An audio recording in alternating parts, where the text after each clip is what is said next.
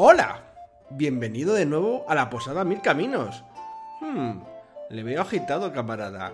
¿Cuál es el motivo de la visita de hoy? ¿Quizá le ha traído el olor de las especias del quiso de nuestra cocinera? ¿O quizá quiera refrescar esa garganta seca con un buen hidromiel? Ah, ya sé, está buscando a nuestros parroquianos de la mesa del fondo.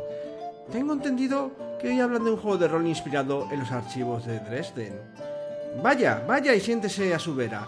Quizá aprenda algo de interés. Comencemos.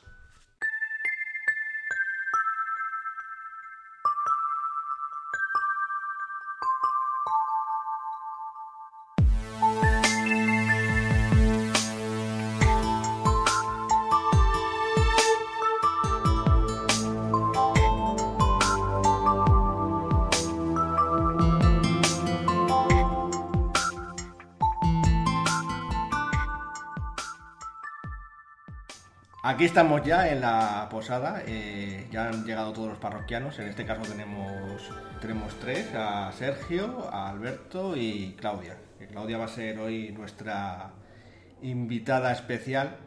Y nada, vamos a hablar un poco de lo que hemos dicho, de, de Dresden Files. Como introducción, comentaros que el, que el juego de rol está basado en unas novelas de... ¿De quién era? era... Jim Butcher. Y que ha sido pasado también a la, televisión por producido por Nicolas Cage, un dato curioso, eh, en el 2007. Eh, tiene dos temporadas, hemos dicho, creo, o una, una temporada, ¿no? Y bueno, pues no sé si gracias más a los libros o a la serie, pero al final lo cogió eh, Every Hat Production y hizo un juego en inglés que se llama The Fi- Files eh, Role Playing Game y lo ha traducido hace no demasiado, hace unos años, un año o dos creo, eh, no solo rol. Es un juego que está que tiene dos libros básicos, ¿no? Que es el libro del jugador donde se crea tanto la ciudad como el como los personajes y demás, aunque luego nos contará mejor Claudia cómo está estructurado. Y además luego hay un libro adicional que al parecer es de, es de monstruos, ¿no? Eh, de ambientación y demás, más orientado al, al director de juego, que bueno, es, no es tan imprescindible, pero lo pone el libro 1 y 2 y es conveniente tener, tener ambos. Eh, eh, yo el libro lo he estado echando un ojo y demás y me parece que está bastante bien editado y es atractivo de, de leer y demás. Y bastante gordo, no os asustéis con él porque pesa lo suyo. Aunque no tanto como otros últimos que han salido de revisiones de Mundo de Tinieblas y demás. Pero bueno, se, se lee bien. Está, está con el sistema Fate. No, es, que es una variante de Footjet, pero no es el Fate Accelerated ni nada, ¿verdad? Hay, hay versión del Fate Accelerated del, del manual, pero el original, el inicial, es con Fate normal. Vale, no vamos hoy a hablar, creo, mucho del asunto de Fate, sino No. vamos a eh, vamos a hablar un poco más de- del trasfondo de, de este, de este mundillo. ¿Por qué? Bueno, como ya te- os he anunciado al principio, pues eh, estábamos pensando en hacer una pequeña campaña y a modo de conocer un poco el mundo, pues vamos, mm, Claudia nos va a contar un poco más, que se ha leído las novelas, es nuestra... nuestra esto, he estado pensando en esta historia, ¿cómo llamamos a nuestra master? Master, ¿no? La- nuestra, mistre- nuestra mistress. Hombre, sería, el término cor- correcto sería directora de partida, ¿no?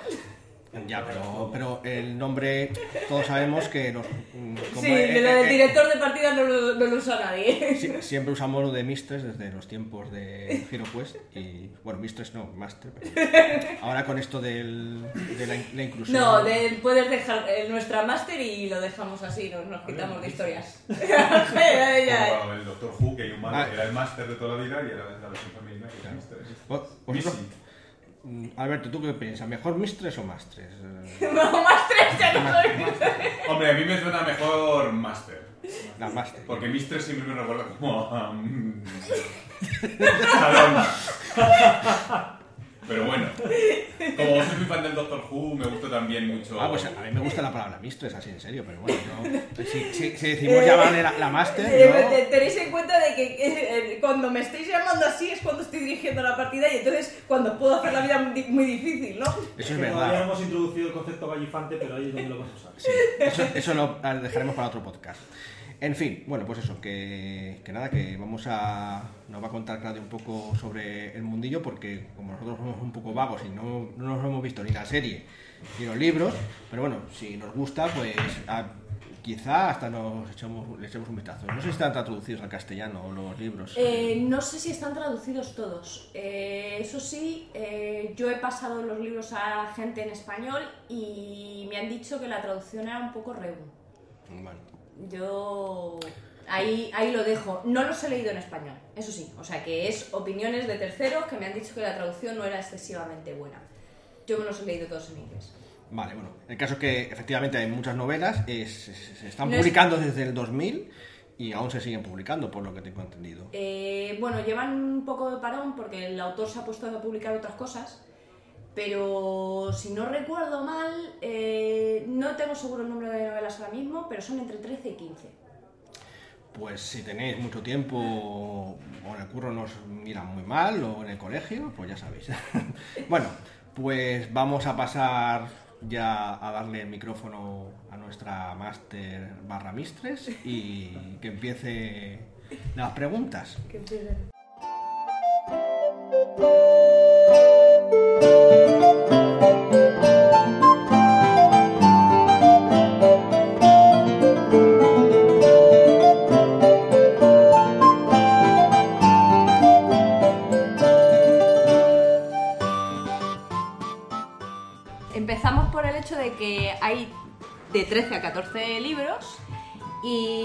cada uno de esos libros el autor explora un segmento del mundo de Dresden. Entonces, como comprenderéis, el mundo de Dresden es muy grande. Jim Butcher es básicamente un friki, como todos nosotros, que ha leído todo lo que ha podido y más, y entonces todo lo que le ha gustado lo ha intentado meter en sus novelas. Así que aquí tenemos de todo. Eh, prácticamente los que podéis imaginar. El- vamos a centrarnos más en la ambientación de lo que es el juego, ¿vale? En el libro nos hablan de, unas máximas que definen el mundo de, de Dresden, en, digamos, en ambientación. Entonces, eh, son mm, cinco, que son sencillitas, no son normas para aprenderse ni nada por el estilo, es solo hacerse una idea de cómo funciona el mundo de Dresden. La primera que es, los primeros tienen naturaleza, los humanos elección. Esto no es una cuestión a rejatabla. Los, los, los monstruos evidentemente también tienen, pueden elegir. La cuestión es desde el punto de vista moral. Un monstruo, su naturaleza de un vampiro es comerte y es su naturaleza. Y no hay un vampiro vegetariano y no hay un vampiro... No, es un monstruo y te va a ir a comer. Y si no te come es porque es inteligente y te va a utilizar de otra manera.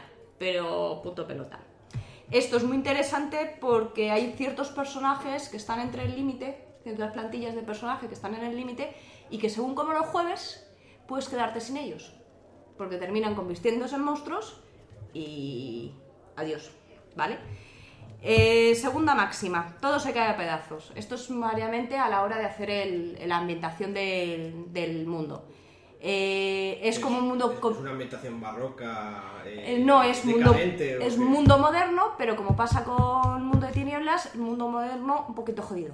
O sea, lo que Es- te iba a decir, todo, se cae, todo eso es muy mundo de tinieblas. Que Sí, están- sí, eh, es, eh, hay más corrupción, hay más pobreza, hay más eh, abusos, hay más mm, eh, violencia. Un poco como las películas de David Fisher, que en plan como Club de la Lucha, Seven y cosas así, ¿puede ser?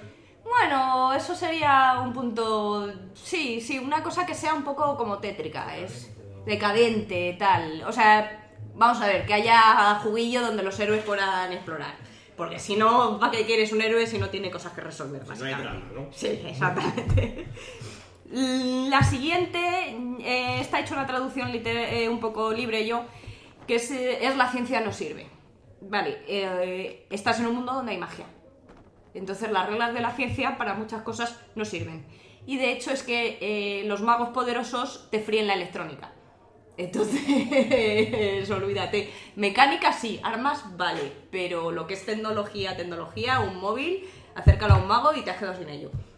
Así, Pero, literal. ¿Eso es de forma automática Eso o porque lo quiere hacer el mago? Eh, no, no, es de forma natural, es que... Es una que característica natural- del mago. Tienen, tienen un, tienen, en cuanto tienen un poco de poder, eh, tienen como una especie de aura que todo electrónico lo, eh, lo estropean. Y si ya te tiran un hechizo, o sea, es que te... te ¿Y ellos cómo se comunican? ¿Por señales de humo? eh, por, por cartas, por magia, por... O sea... sí, sí, sí, sí. No pueden subir un ascensor, no pueden... O sea, es, eh, tu- el personaje mago tiene una contraprestación. Esto me recuerda un poco a Alberto, a lo mejor también le recuerda. a- Había una película que era El Brujo o algo así, ¿no? El Witcher. Lo de Warlock.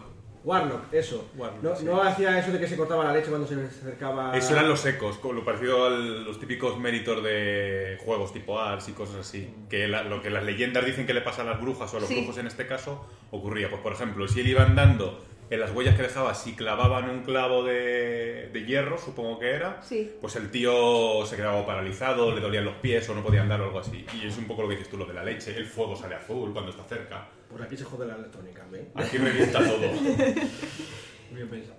Vale, eh, siguiente, eh, creer es poder.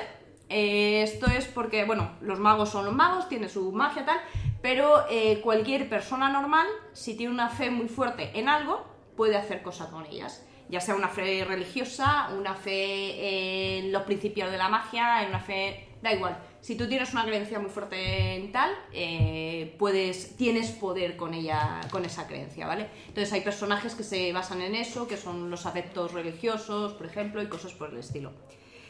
Y por último, Un sectario entonces... un sectario puede, puede tener un poder. Tiene potencia. po- Exactamente.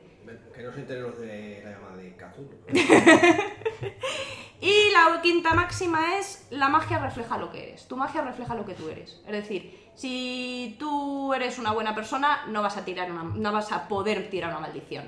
Si tú eres una buena persona, no vas a poder tirar un hechizo bueno. O sea, una mala persona. No vas a, no vas a poder hacer una curación. Digamos que va un poco en función de tu calidad moral, la cap- la- el tipo de magia que vas a poder hacer. O sea, en este caso el máster va a decidir si tú quieres hacer algo, si te deja hacerlo o no, según lo que hayas hecho hasta ese momento. Sí, por ejemplo. Así que si eres una especie de. Si aquí hubiese Jedi, eh, si fueses de la, de la luz, no podrías lanzar rayos. Algo. Por ejemplo, porque no... Hombre, hay las cosas de... Eso es un ejemplo muy físico, se- más se requiere más... Sí, pero la muerte traqueal, por ejemplo, sí que El- sería el- no, impensable. impensable, impensable. A no ser que el de enfrente sea un... Bueno, si estés defendiendo a alguien.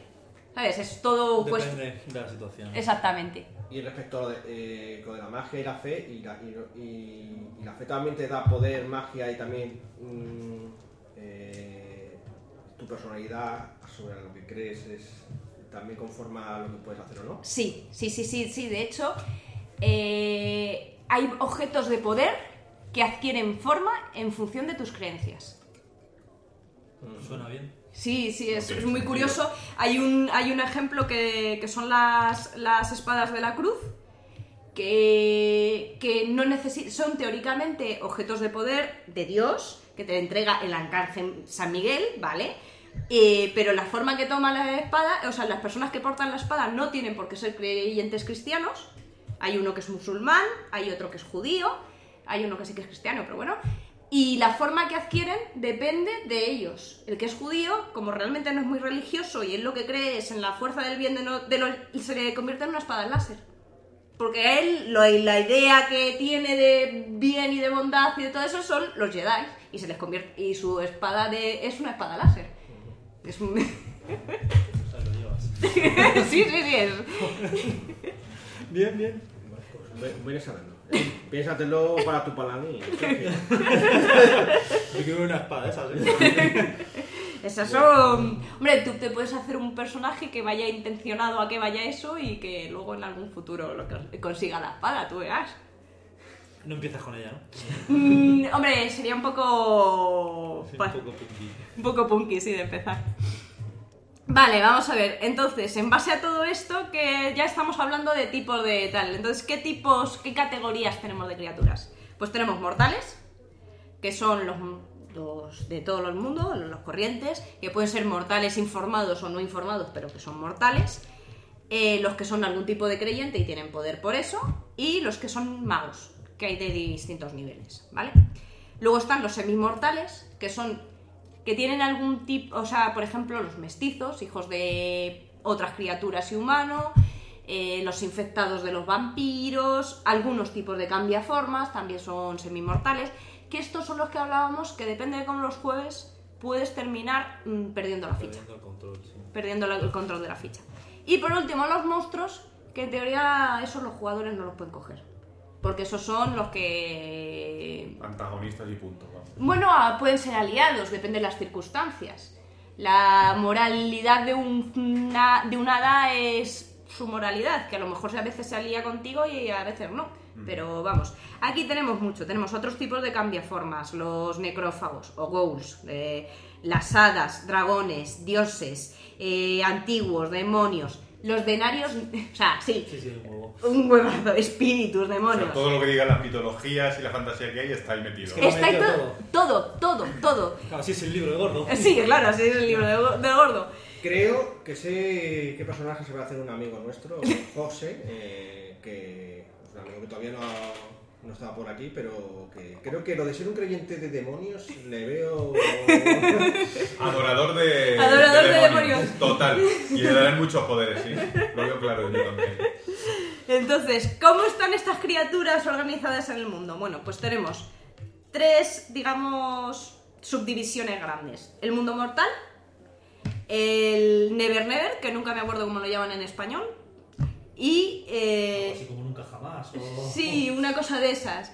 Y, el, y luego está, después del Never Never, están las puertas exteriores, donde está el exterior, no se sabe muy bien. Entonces, en el exterior están lo que se llaman los exteriores y los antiguos, que son como agentes del caos completo. El Never Never están fe- eh, los hadas y demás féricos, espíritus y el grupo general de, de monstruos. Y en el mundo mortal están los cambiaformas, los mortales, magos y vampiros. ¿Vale? Eh, lo que ¿qué pasa, en el Never Never hay mucho. Es muy grande, no es un mundo que se dirija por las leyes normales, ¿vale?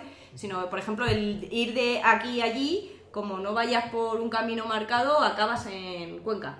Y o acabas en. Pues un- es un mundo que da para mucho juego, ¿vale? ¿Y dónde se juega habitualmente? Normalmente en mundo normal, porque de hecho ¿Se puede pegar algún salto a alguno de los Sí, tú, otros? tú puedes, se pueden, de hecho, eh, un mago experimentado utilizará el Never Never para desplazarse a un sitio, para ir de San Francisco Vale, a... su teletransportación sería a través Sí, de... lo que pasa que se supone que tienes que ser un- alguien experimentado porque si no te sabes los caminos y te sales de los caminos, puedes... Pierdes. Te pierdes, acabas en... o acabas de hecho en manos de, de algún bicho que te cruje el, el, el, este, lomo. El lomo. Entonces, todas estas criaturitas, ¿cómo se, ¿cuál es el status quo que hay? ¿Vale? Pues se supone que son. hay como una especie de naciones grandes, ¿vale? Que se agrupan por los tipos de poderes que tienen. Los féricos van todos juntos, los vampiros van todos juntos, eh, los necrófagos van todos juntos, y hay una especie de, de acuerdos que son los acuerdos Unsili que gobiernan las relaciones entre ellos. Esto tiene para largo, pene, no sé qué. Saberlo saber que están esos acuerdos y que gobiernan esas facciones. ¿Y cuáles son las más importantes de las facciones que hay? Pues están los mortales, que no son una facción como tal porque son incon- inconscientes de todo esto, pero que están ahí, que todo el mundo los teme, porque son muchos y como se enteren, mm, te la lían parda. Vale, o sea, desconocen todo esto. Claro, los mortales son desconocedores. Ah, vale. Y entonces son la máxima que tienen todas las naciones de mm, mágicas, por así decirlo, sobrenaturales, como quieran llamarlas, es que los mortales no se enteren. Aquí. Y, y como alguien se salga de madre, eh, mm, a por el que van para que aquello no se sepa. Sí, o Vale. sea, como una mascarada. de- Sí, como una máscara de, de- de vampiro. De, de hecho, el- el- tienen una de las normas, o sea, de las, una de las importantes más normas de los acuerdos es que cada uno tiene derecho a defender sus propias, eh, sus integrantes de su grupo, pero también tienen la obligación de controlar a los de su grupo para que no la líen. Y si, y si, no, la, y si no los controlan, puede ser motivo de guerra con las demás facciones. ¿Vale? O sea que, de hecho, si la cagas, eh, es más fácil que tus aliados, tu grupo, te entreguen a los demás como pica expiatoria a que intenten defenderte. Porque prefieren no meterse en líos de guerras. Así, directamente. Entonces, dentro de los mortales hay un subgrupo, bueno, hay una serie de subgrupos que son gente informada, ¿vale? Uno de ellos, de los más importantes, es la Iglesia Católica, o u otras iglesias, que están informados porque saben que hay otros, pero el problema es que lo ven todo desde el punto de vista de la Iglesia y los otros para ellos son todo lo mismo. Y no saben lo que son de verdad los subgrupos dentro de los otros, ¿vale? ¿Y los cazan o están bien vistos, mal vistos? Eh, Los otros están mal vistos, Mal vistos, y mal de... Sí, porque los suelen agrupar en demonios. ¿Sabes? Demonios y... Demonio genérico. Demonio genérico, fuera. Luego, de- dentro de los mortales también, que suelen ser, mm, lo- está el Consejo Blanco, ¿vale? El Consejo Blanco son los magos. Dentro de los magos hay magos menos poderosos, magos más poderosos. Los que son considerados magos de Consejo Blanco son un grupo mm, concreto y se supone que son los que protegen a, a todos los mortales, ¿vale? Y son representantes de todos los magos. Eh, y dentro de ellos hay una cosa que son los guardianes, o los wardens en inglés, que son la policía de los magos. ¿Esos qué pasa? Atrapan criaturas o te marcan pal pelo si te has pasado tú. Si has intentado expurgar a un espíritu y has destruido cuatro manzanas, pues van a venir a por ti porque se te ha ido de mano la cosa y La policía del canteo. Si te canteas, ahí los tienes. si que hay un monstruo y les pides ayuda, chachi, porque te van a ir a ayudar. Pero si te canteas, van a ir a por ti, por ti, a por ti también. Eh, luego están los caballeros de la cruz, que son los que hablábamos antes, que tienen, son enviados de Dios. Solo hay tres espadas que tienen y son como los máximos representantes del sector religioso creyente, ¿vale? Eh, su enemigo principal son el máximo mm, exponente del malo creyente, que son los denarios. Los denarios son unos ángeles caídos, ¿vale? Entonces son. Bueno, tiene una historia con unas mm, monedas, que son, se supone que son los 30 denarios con los que pagaron a, Ju- a Judas, tal. Pero bueno, dentro digamos que tienes los magos, que son el Consejo Blanco, los Caballeros de la Cruz, que son los mm, el tope tope de los mm, religiosos, los denarios, que son el tope tope de los malos religiosos. Y po- luego están, y esos son las facciones que se podrían decir, eh, bueno, son tres de las facciones, sigamos. Otra, vampiros. Vampiros hay de cuatro tipos conocidos. Se llaman, cada uno de ellos se llaman las cortes. La corte negra, la corte roja, la corte blanca y la corte jade. De la corte jade no se sabe. ¿Se sabe que están en Asia? No se sabe cómo son. Suena mucho así. La corte negra eh, y la corte roja son vampiros chupasangre, de distintas características, pero son vampiros chupasangre. Y la corte blanca son vampiros psíquicos. Eh, asumen eh, pasiones fuertes, eh, lujuria, miedo, rabia, cosas por el estilo. Esos son particulares porque como son vampiros psíquicos, son más humanos y son posibles de jugar como personaje. Son los únicos de los monstruos que son posibles de jugar como personaje. Vale. Y por último, el, bueno, su último gran grupo podría decirse que son los féricos, que son el megagrupo de, las, de la gente que vive en el Never Never. Están grupos principales, las cortes, las cortes de invierno, la corte de verano que se conoce toda la vida, pero también están los salvajes, que ahí te puedes encontrar todo lo que se te ocurre. También hay espíritus y cosas por el estilo. Y por último, bueno, estarían los, los outsiders, los demonios, los tal, que son malos informes eh, del caos y... y Y esto me suena a Cazulo, no digo nada. Sí, sí, sí, sí, sí, sí, sí. Eh, y eso es un poco así como la línea general de qué tipos de bichos hay. Pero es una línea muy general, porque como habéis visto, dentro de los del Never Never y de los féricos, Te puedes encontrar Hay muchos cosa. subtipos. hay muchos subtipos.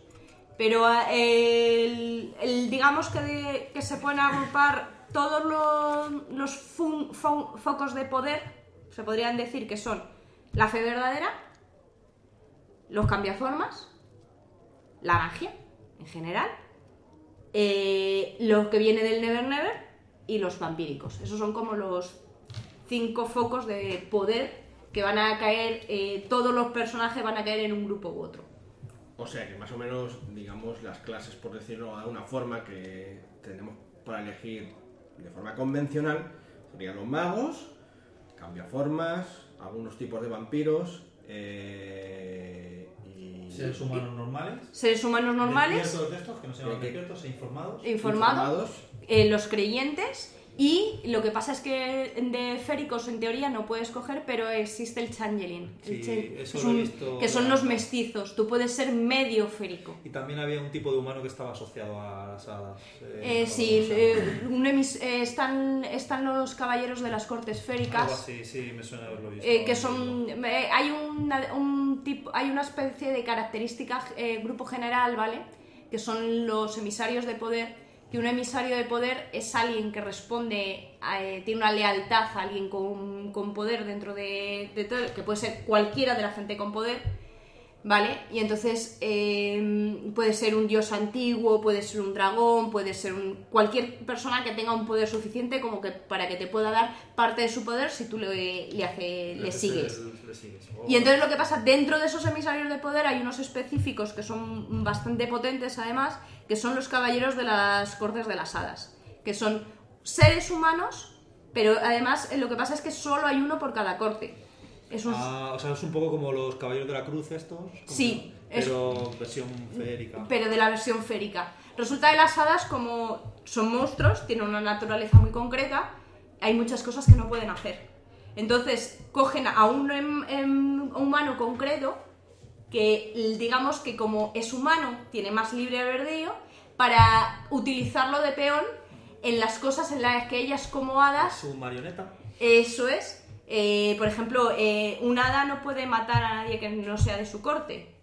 En cambio, o sea, una reina, ah, una reina férica no puede matar a nadie que no sea de su corte. En cambio, el caballero es libre de poder matar si les interesa o de inmiscuirse en asuntos humanos. Entonces es un tú me obedeces y yo te doy poder. Muy bien. ¿Suena algo? Comprendido. Y eso es un poco de línea general como son con el mundo de, de Dresden. Si hay algún aspecto o algo así que os interese más. Eh, A mí lo que me da la sensación es de que realmente te piensas un personaje de algo fantástico que quieras y luego ya lo encuadras en, Sí, un... en una de las plantillas que hay. Te da, mucha, te da mucha libertad en ese aspecto porque es que prácticamente todo lo que te, que- se te ocurra te lo vas a encontrar. A lo mejor hay cosas que mm, tienes que limitar un poco, porque por ejemplo, dices, es que quiero un hombre lobo. Vale, sí existen hombres lobo. Pero existen, no son, sí, existen hombres lobo, lo que pasa es que existen tres tipos de hombre lobo y te tienes que ajustar a uno de esos tres tipos de hombre lobo. Y ninguno de los tres ajusta completamente a lo que es un hombre lobo de, mu- de mundo de tinieblas. Bueno, claro. ¿Sabes lo que te quiero decir? Entonces a lo mejor dices, joder, es que no es lo que yo pensaba, vale. bueno, pero, si quieres jugar al hombre lobo de Mundo de Tinieblas, pues juega. Pues mejor de nieblas. Eh, pero sí que es cierto que puedes encontrar casi cualquier cosa. Y además, con, con el tema de los mestizos y ese tipo de cosas, puedes jugar mucho.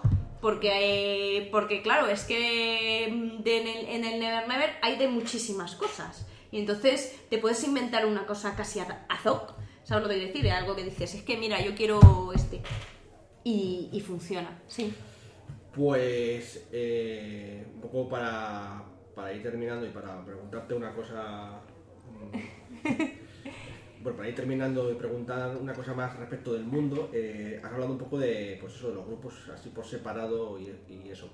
Pero eh, nos contaste eh, con el micrófono apagado que todo circula, digamos, cada vez por una ciudad en concreto. ¿no? Sí, no, Entonces, el- eh, ¿cómo, el- se, cómo, se, Entonces- ¿Cómo se gobierna una ciudad en el mundo de Dresden? En el, el, el mundo de Dresden no hay un gobierno de ciudad como puedas entender, porque te estoy viendo venir desde el punto de vista de vampiro.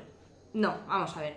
Tú tienes la, eh, la ciudad es la ciudad normal, mortal. Lo que pasa que las facciones pueden intentar, eh, digamos, ganar poder o tener cosas por, el est- eh, cosas por el estilo. Pero no hay un gobierno central de Ganar la poder en el mundo mortal. Ganar poder, por ejemplo, claro, los vampiros, los vampiros viven en el mundo normal. Entonces, los vampiros buscan ganar poder en el mundo normal. Por ejemplo, la Corte Roja se sabe que tiene muchas manos metidas porque tienen la capacidad de controlar en finanzas y, ¿cómo se llama esto? Finanzas y, y política. La Corte Blanca en moda, mm, televisión, medios, porno. Entonces, Bueno, sí, cosas más pasionales. sí, porque también tiene sentido porque hay, hay muchos de ellos que se alimentan del sexo y entonces pues el porno, la industria del porno les viene muy bien, ¿sabes lo que quiero decir? Eh, pero es, lo que te digo es que tienen como influencias de poder y tienen... y intentan... O sea, lo que hay es una guerra fría sí, sí, sí. velada, por decirlo, de, de todas la- de las facciones. Exactamente. Pero no hay ningún, digamos, eh, poder. O sea, tú llegas a una ciudad y no tienes un poder. No están gobernando las hadas, ni están gobernando No, no, no. vampiros, ni No, los de hecho, las hadas, reformas, ¿no? las hadas viven básicamente en el, en el Never Never y lo que hacen es incursiones porque les gusta pizza o porque cualquier cosa por el estilo. Sí, sí, a las, a las, a las haditas pequeñitas les encanta la pizza y las cosas dulces y cosas por el estilo. Y entonces, Bueno saberlo. ¿Qué te pu- ¿Se puede hacer uno una tortuga ninja o eso está fuera? eh, de- creo que una tortuga ninja ya No cambia formas tortuga. Un cambio de formas tortugas sí te lo puedes hacer. Un Pero, capa, te- una Que especie de sabe, que capa. sabe pero, pero tienes, ten en cuenta que un cambio de formas tortuga se transforma en una tortuga con las capacidades de una tortuga. No sé qué utilidad tiene. No sé, yo el otro día vi a un amigo en tu casa que tienes una tortuga y le veía muy asustado, así que... sí, pero bueno. Bueno, eh, ¿algo más querías contarnos así o...? O no, creo que así, hombre. Hay sí, mucho más que contar, Hay claro, muchísimo más que contar porque se puede. Podemos entrar en los acuerdos, en, la- en las distintas cortes, en tal, pero vamos, es que tenemos para. Como te digo, son dos manuales básicos, una extensión, Sí, sí. 14 libros o 15, no me acuerdo. O sea, tienes para sacar tema por un tubo. Pero estos son como las ideas básicas para que sepas por lo menos qué tipo de personaje te puede interesar, qué tipos de malos os pueden interesar y qué es lo que hay aquí. Vale. Eh... ¿Alguna última pregunta por vuestra parte? Alberto. Sergio... No, nada que. Yo creo que lo siguiente que queda ya que- es darle una pensada a nuestros personajes. Claro. Lo siguiente ya es lápiz y papel. Muy bien, pues en principio espero que os haya quedado un poco claro. Bueno, eh, hay mucha chicha de que cortar, como dice Claudia, y, y ya os Bueno, así me acabo de acordar de un, un inciso, pero bueno, es pequeñito. Básicamente el juego está orientado en mundo, mundo occidental, ¿vale? En América del Norte, América del Sur, Europa. Sí, hemos visto que Oriente, los vampiros. de No, Oriente eh, se- se- existen menciones de Oriente, de por ejemplo los monjes del Himalaya, cosas por el estilo, pero está como dejado como de mm, sabemos que existe, sabemos que hay, pero no Sí, se conoce mucho. Queda ahí como para el siguiente módulo. Sí, por ejemplo. Sí, sí, sí. No se conoce mucho, ¿vale? Es un problema que tenemos recurrente en los juegos de rol, pero bueno. Bueno, pues eh, bueno, pues eh, muy bien, como decíamos eso, que eh,